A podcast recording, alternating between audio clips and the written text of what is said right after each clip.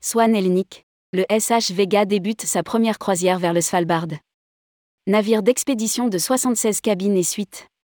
Le SH Vega, deuxième navire de croisière de classe glace de la compagnie Swan Hellenic, a pris la mer pour sa première croisière direction l'archipel de Svalbard. Rédigé par Céline Imri le jeudi 21 juillet 2022.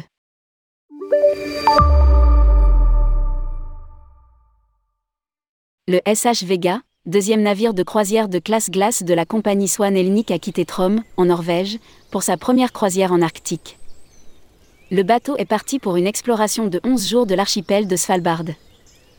Le SH Vega est équipé d'un système de propulsion diesel électrique de 5 MW avec réduction catalytique sélective et d'une coque PC5 renforcée contre les glaces avec des stabilisateurs extra larges, indique un communiqué de presse. Avec ses 113 mètres, ce navire de 10 600 tonnes a été spécialement conçu pour visiter notamment les latitudes extrêmes. Il dispose d'une capacité de 152 passagers et compte 76 cabines et suites. SH Vega, comme son navire jumeau SH Minerva, est totalement autonome pour une durée allant jusqu'à 40 jours ou 8000 miles nautiques.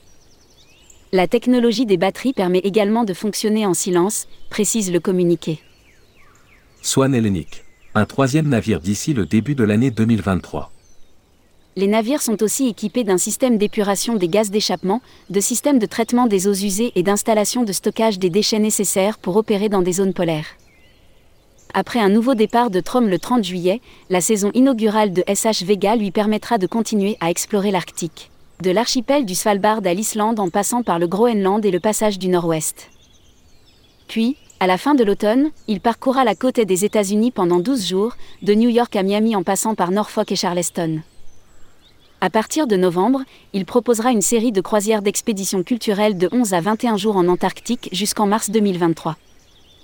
Ensuite, il remontera la côte ouest de l'Afrique jusqu'aux îles Canaries et à l'Europe occidentale pour rejoindre la Grande-Bretagne et l'Irlande, avant d'entamer sa deuxième saison arctique. Celle-ci se terminera par une traversée du Groenland à la Nouvelle-Écosse, suivie des Caraïbes puis du Brésil en octobre 2023. SH Minerva et SH Vega seront rejoints au début de l'année prochaine par le SH Diana, légèrement plus grand, qui est déjà en construction au chantier naval d'Helsinki.